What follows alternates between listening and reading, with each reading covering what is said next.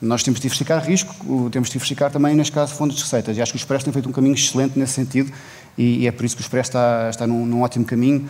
E esta, esta área dos podcasts só, só vem mostrar que é, é mais um sinal eh, disso mesmo. Quem não consegue fazer isso vai, não, não vai ter o mesmo tipo de sucesso. É preciso diversificar e quem não, não está a diversificar e quem está a perder dinheiro e está, continua neste negócio a perder dinheiro, ou está por, por carolice, desculpa a expressão, ou está pelas razões erradas. E nós sabemos há muito tempo que os médias em Portugal estão sitiados por pessoas que estão cá pelas razões erradas, ou para se promover a si próprios, ou para se promover aos seus negócios, ou para promover narrativas que são narrativas uh, falsas. Então as três coisas ao mesmo tempo.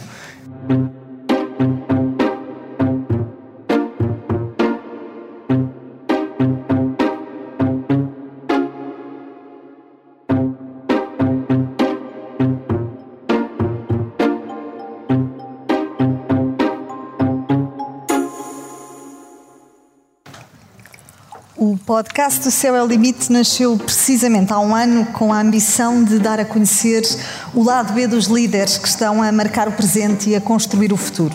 O lado B de quem ousa fazer acontecer, de quem ousa olhar o mundo e a gestão de uma outra forma.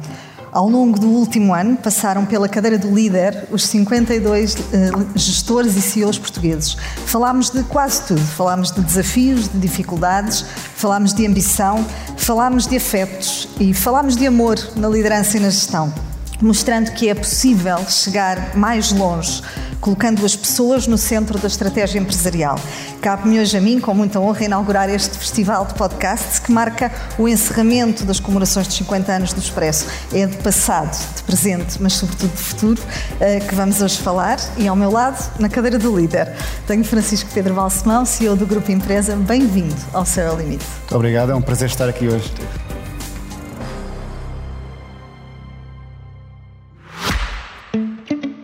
Depósito especial AB do Ativo Banco tem muitas vantagens. Uma TINB de 3,5% com mínimo de constituição de depósito de 500 euros recebe juros em 6 meses e não tem de ficar com o dinheiro preso até ao final do prazo. Mas aproveite, enquanto ainda é um segredo. TINB 3,50%. TINL 2,52%. Mínimo de constituição por depósito 500 euros. Máximo de constituição por depósito sem limite. Prazo 180 dias, não renovável. Não são permitidos reforços. É permitida a mobilização antecipada, parcial ou total, a qualquer momento da vigência do depósito a prazo, com penalização de 100% aplicada aos juros contados sobre o montante mobilizado no respectivo período e ainda não pagos. Informe-se em ativobanco.pt.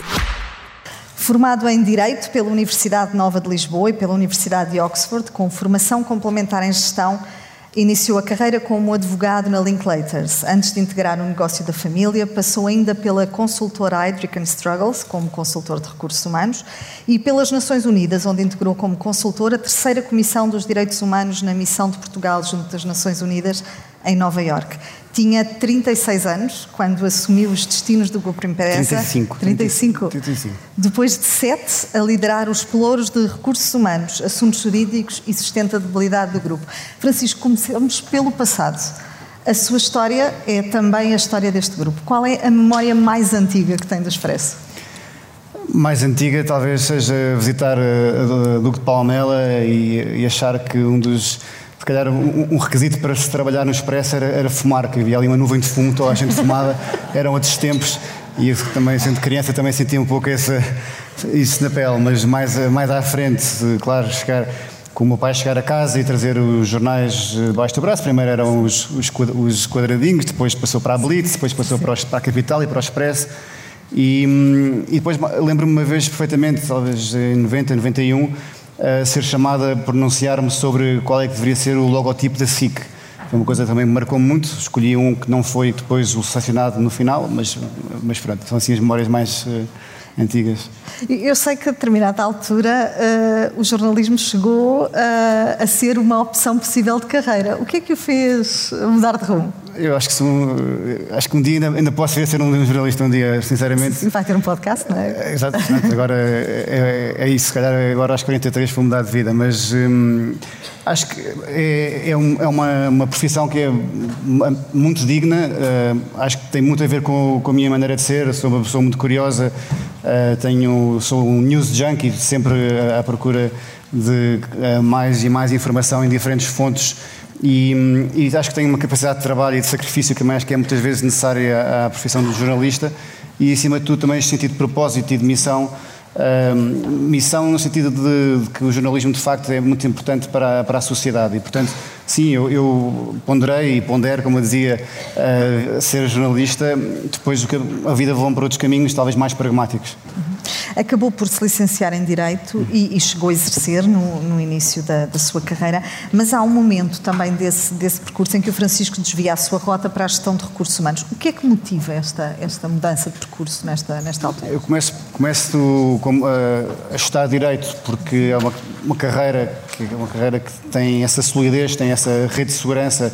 Se tudo o resto na vida falhar ou falhasse, eu teria sempre a cédula de advogado, que neste momento está suspensa, mas, hum, acima de tudo, acho que o direito e a advocacia dão-me bases fantásticas capacidade de trabalho, a parte de estruturar o raciocínio, uh, enfim, não, não, me arrependo de nada e, e, acho que foi muito importante para mim e para a minha, para a minha formação. Depois acabei por ir para, para Oxford fazer um mestrado também em Direito e acabei por ter ali um, não sei, um gosto pela parte do, dos, dos, direitos humanos que me levou para Nova Iorque depois de fazer estes seis meses na missão de Portugal junto às Nações Unidas e, e, quando voltei de Nova Iorque estava numa encruzilhada e, e, e meti-me na consultoria de recursos humanos e percebi que tinha algum jeito para a coisa. Um, e acho que esta parte de, de, de estar junto das pessoas, uh, saber quais é são as suas ambições, frustrações, uh, um, quais é são também aquilo que as move, a mim interessa muito essa parte mais talvez psicológica e mais emocional e, e, portanto, acho que até hoje nunca mais deixei de ter essa, essa vertente.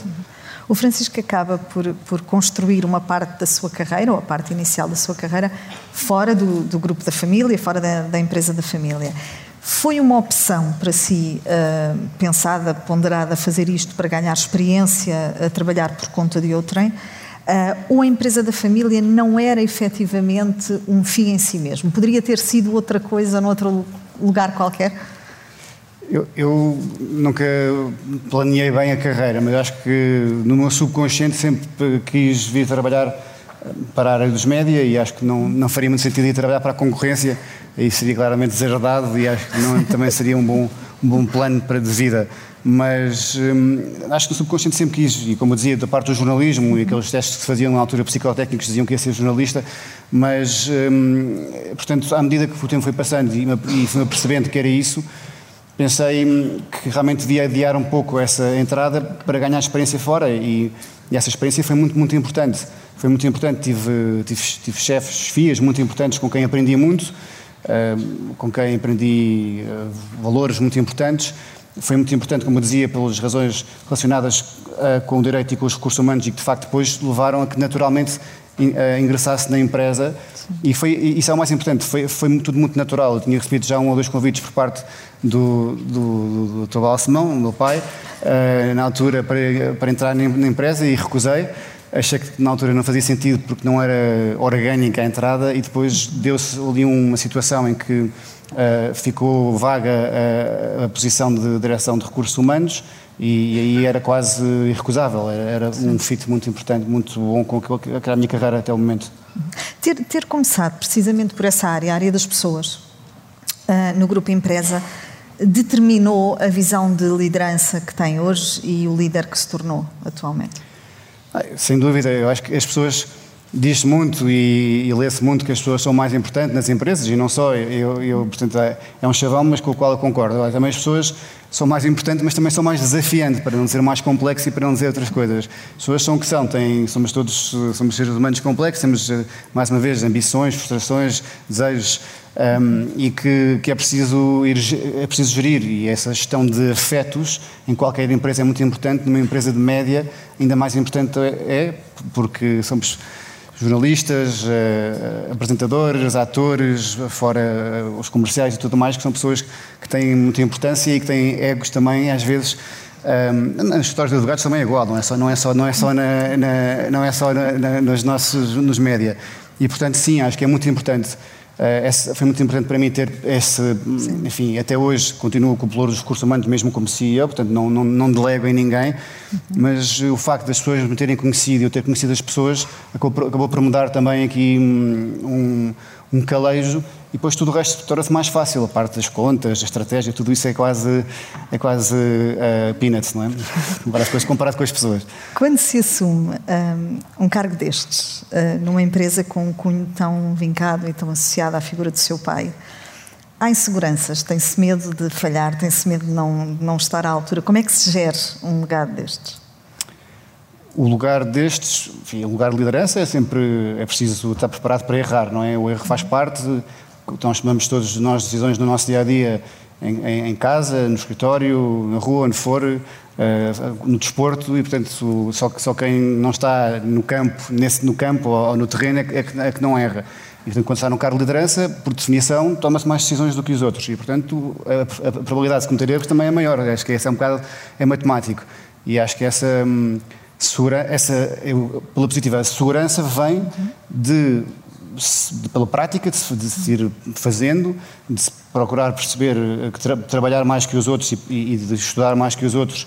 E, e no fundo, e também confiar que estamos bem rodeados de outras pessoas, nós não temos que saber tudo, obviamente, isso não, não é, isso, acho que isso é um erro, o líder não tem que saber tudo, pelo contrário, o líder tem que saber, ter um conhecimento técnico, obviamente, daquilo que, é a sua empresa, daquilo que, são, daquilo que faz a empresa, mas tem que depois perceber que há pessoas que fazem essa parte melhor que, ele ou que ela e, saber delegar e, confiar em terceiros.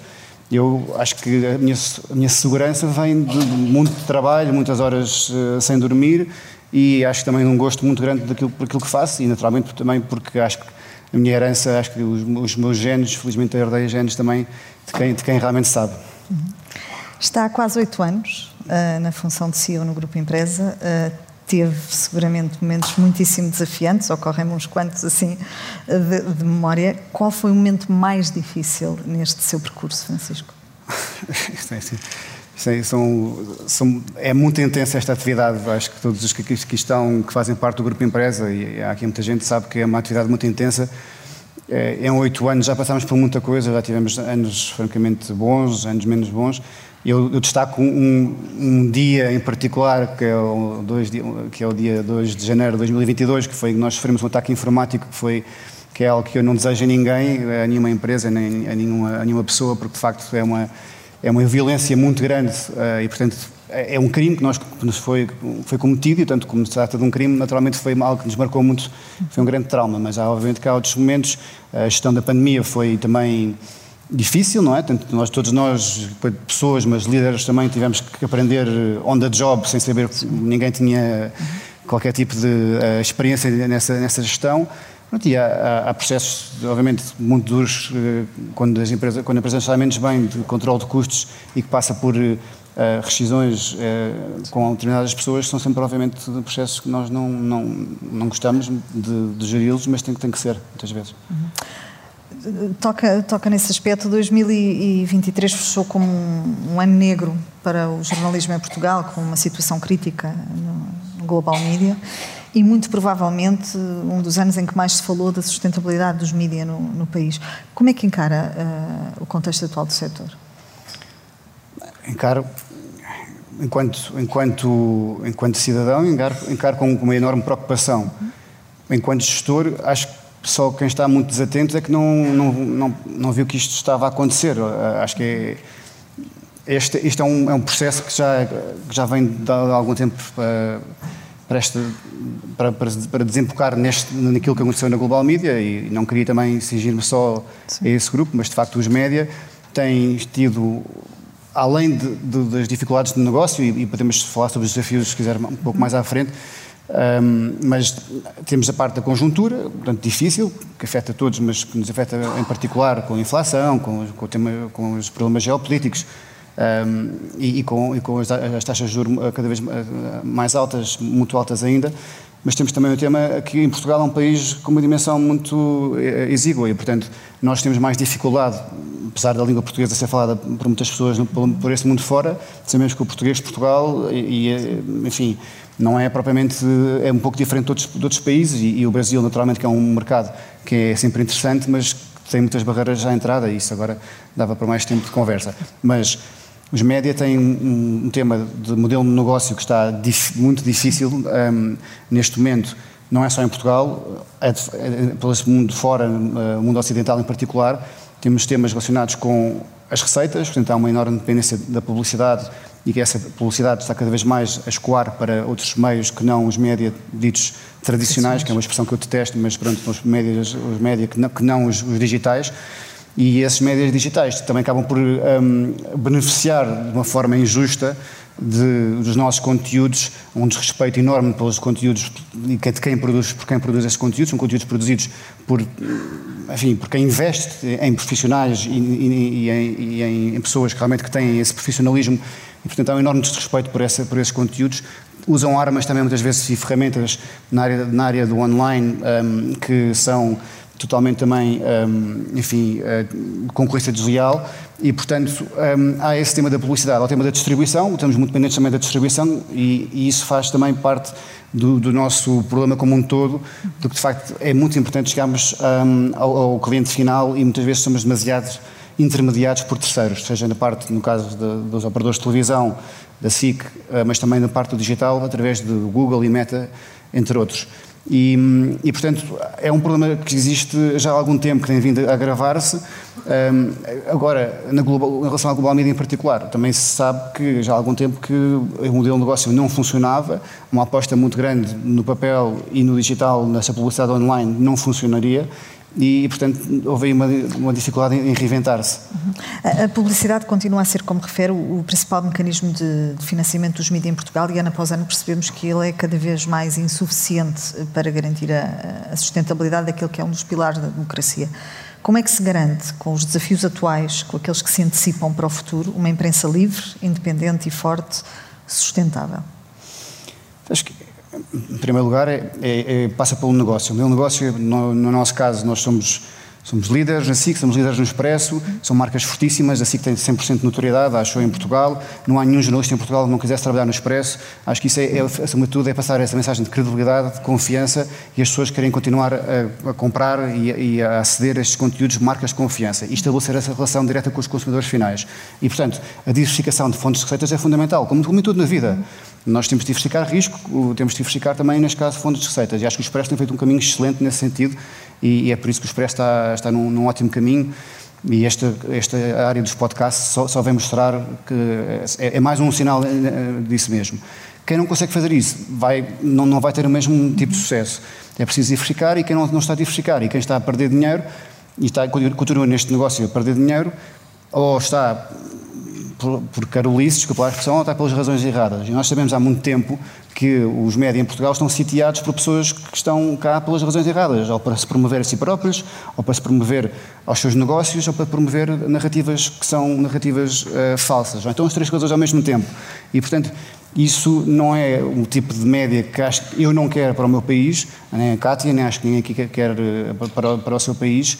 E, felizmente que finalmente este tema uh, está a ser aqui também posto em cima da mesa, porque, uh, como dizia, acho que era o Einstein, não é? O, o mal não vai ser causado por pessoas que criam esse mal no mundo, o mundo pode ser destruído é por quem está a assistir e não faz nada sobre, sobre, sobre esse mal. E aqui neste caso é, é uma analogia muito boa, nós temos que fazer algo sobre isso e é muito importante que todos sejam cientes de que se, se não houver essa sustentabilidade económica, vai haver cada vez mais perda de independência editorial. A, a reflexão que, que, vem sendo feita sobre formas possíveis de garantir esta sustentabilidade no futuro, não só em Portugal, mas, mas também noutros países, aponta vários caminhos possíveis, desde um reforço, por exemplo, da literacia mediática, que permita consciencializar mais as pessoas sobre a importância de, de, de pagar uh, informação fidedigna, até à figura de mecenas que incentivem projetos jornalísticos, passando também por uma maior intervenção do Estado no apoio ao setor ou pela criação de benefícios fiscais que incentivem, por exemplo, o consumo de, de informação, o consumo de jornais, a compra,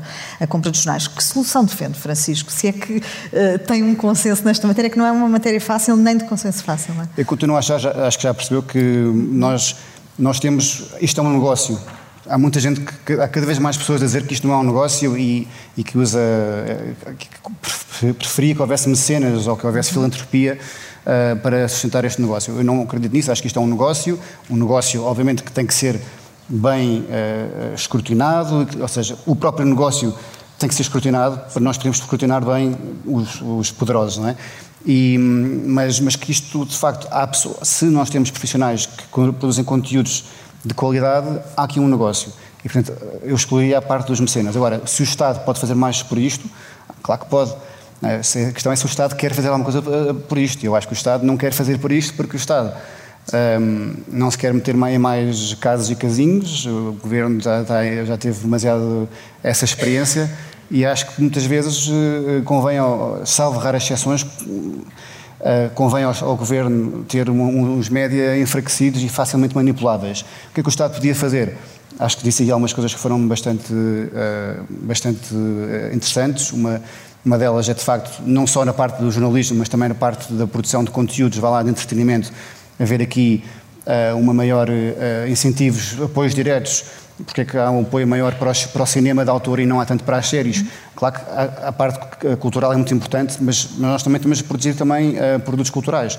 Mas se não quisermos ver isto como um produto cultural, pode ser visto como um produto um, económico, porque não haver mais apoio à exportação. Isto, de facto, noutros países, como em Espanha, aqui ao lado, tem havido aqui uma aposta muito grande Sim. neste setor e uma aposta mesmo na, na casa dos, dos, dos milhares de milhões. Um, ao mesmo tempo, na, na, altura da pandemia, houve aqui uma, uma, uma aposta, houve aqui um investimento na, na, nos média, de forma criteriosa, Sim. sobre a publicidade, publicidade institucional para, para haver mais comunicação sobre o que é que estava a passar. Porque é que isso não acontece de uma forma criteriosa, não sobre a pandemia, mas sobre os focos florestais, sobre os temas também de rodoviários, a saúde em geral. Não há nenhuma razão, isto não é uma interferência do Estado, é uma transação comercial. E depois, como dizia bem, acho que o Estado tem uma obrigação, e todos nós, para promovermos mais a literacia mediática. E isso acho que deve partir das escolas, do primeiro, segundo ciclo, devia ser obrigatório nas escolas, e, e nós estamos também a procurar criar um projeto, já que o Estado não o faz, nesse sentido, nós empresa e temos, uh, provavelmente teremos mais novidades ao longo deste ano também nessa, nessa área. Tem dito insistentemente que para se manterem relevantes, os grupos de mídia têm de saber reinventar-se. Para onde é que as marcas Expresso e SIC querem caminhar no futuro? Eu acho que uh, o Expresso e a SIC são marcas muito diferentes. O Expresso, uh, repito, há uma enorme apetência por, por informação credível. Uhum e, e isto prova-se pelo facto do Expresso ser líder também em termos de assinantes digitais. Temos uma relação, como se vê aqui hoje, o auditório estará, estará cheio durante este dia hoje, um, uma relação muito forte com os nossos assinantes, isso é muito importante. O, e, portanto, passa muito por essa relação direta e cada vez mais nós, nós apostarmos, e por isso lançamos o Clube Expresso, e por isso lançamos os podcasts, e, e queremos ter essa relação próxima. No caso da, da, da SIC, é um pouco diferente, temos aqui informação e temos entretenimento, mais uma vez, no caso da informação, temos também feito esta, procurar diversificar, tal como o Expresso, na SIC Notícias e na Informação, e temos tido um, um, bastante sucesso nesse, nesse, nessa frente nos últimos meses, desde que, desde que relançamos a SIC Notícias, por assim dizer. O caso de entretenimento é um pouco diferente porque é mais fragmentado, há, aqui este modelo de negócio em que hum, a distribuição é muito importante, temos eh, concorrentes cada vez mais, desde Netflix ao YouTube, hum, além dos nossos concorrentes diretos, temos que estar em todo lado, ao mesmo tempo temos que, temos que fazer com que as pessoas uh, ir, ir tocar a todos, a todos os pontos diferentes, ir aos mais uh, jovens, que estão noutras plataformas diferentes do, dos mais velhos, Agora, apostar muito na produção. Nós temos que apostar muito na produção de conteúdos e isso vamos continuar a fazê-lo. Vamos diversificar. Também este ano, provavelmente, teremos aqui mais uma ou duas. Eh, vamos ter aqui uma, uma, uma parceria internacional também depois, ao longo deste ano. Depois vai-se ouvir falar mais sobre isso uh, em relação à SIC. E, e apostar na Opto, na, na nossa plataforma de streaming. Vai ser um ano de desafios, 2024? Vai ser um ano de grande mudança, é bom, mas estamos muito entusiasmados. Eu acho que, acho que espero que, que também que, que, se retire deste, deste podcast. Que, é que de, a maior, acho que é entusiasmo. A palavra que nós temos é olhar para o futuro. Claro, não, está, não estamos cegos àquilo que está a passar um, e a todos estes grandes desafios e, e, dificuldades que eu aqui referi, mas acima de tudo, um, quem corre por gosto não cansa. Francisco, despeço-me sim com a pergunta que coloco a todos os meus CEOs, aqueles que passam pela cadeira do líder. O que é que o inspira? É, Inspira-me, acima de tudo, voltando aqui ao, tema do jornalismo, acho que acho que vai ser um ano também do, do, do jornalista e o facto de, de, ter sido também um, ponto aqui, aqui referido, se calhar se fosse há um ano atrás não, não teríamos falado tanto sobre isto e acho que inspira muito o trabalho que, são, que é feito pelos jornalistas, uh, muitas vezes em condições mais difíceis do que nós gostaríamos e portanto uh, espero que conto e tenho a certeza que no nosso, no nosso caso, no Grupo Empresa, vamos continuar a fazer o melhor jornalismo em Portugal e, e, e boa sorte para todos. Obrigada, Francisco. O Céu ao Limite fica por aqui. A segunda temporada arranca já segunda-feira no local do costume. Muito obrigada a todos.